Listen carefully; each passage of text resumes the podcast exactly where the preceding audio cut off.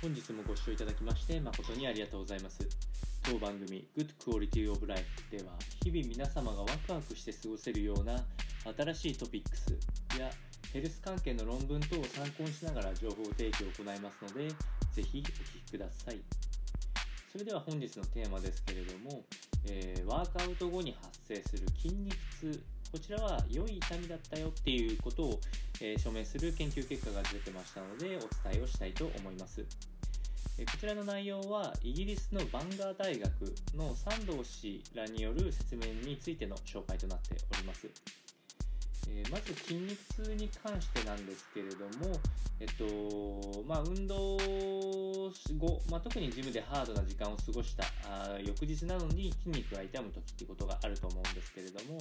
えー、これは地圧性筋肉痛と言われる、え時間差で生じる痛みでありまして、え筋繊維がこのハードワークによってどんどん裂けていくと。え、いう状態が続いていてその後修復をしていく自然治癒によって修復するんですけれどもこちらの際に発生する痛みとなっております。まあ、これが通称筋肉痛と言われておりまして、えー、これは良い痛みであるというふうに、えー、この三藤白が言っていて、まあ、かなり効果的なトレーニングだったことがわかると。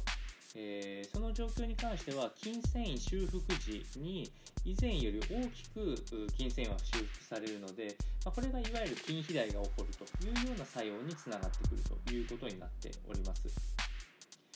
まあ、また、えー、よく勘違いされやすいのはこの筋肉痛地圧性筋肉痛っていうのと乳酸というのは無,、えー、無関係であるという状態でありますので、乳酸が溜まったからといって、え筋肥大が発生しているわけじゃないというところも合わせて、え注意してみてもらえればと思います。また1点注意点があって、え筋肉痛のような痛みを感じながら運動を続けていくっていうのは実はワークアウトの中ではお勧めされておりません。えこれは、えっと、最悪の事態なんですけれどもどんどん痛みが激しくなっていって筋繊維自体が壊死する可能性も十分あるというふうに言われております。え、ストレスホルモンなど腎臓に有毒な化学物質が血流に放出される症状等も発生してくるのでこれは、えっと、研究者の間ではできれば避けた方がいいというふうに、えー、言われておりますのでもし痛みが残っている状態の時は必ず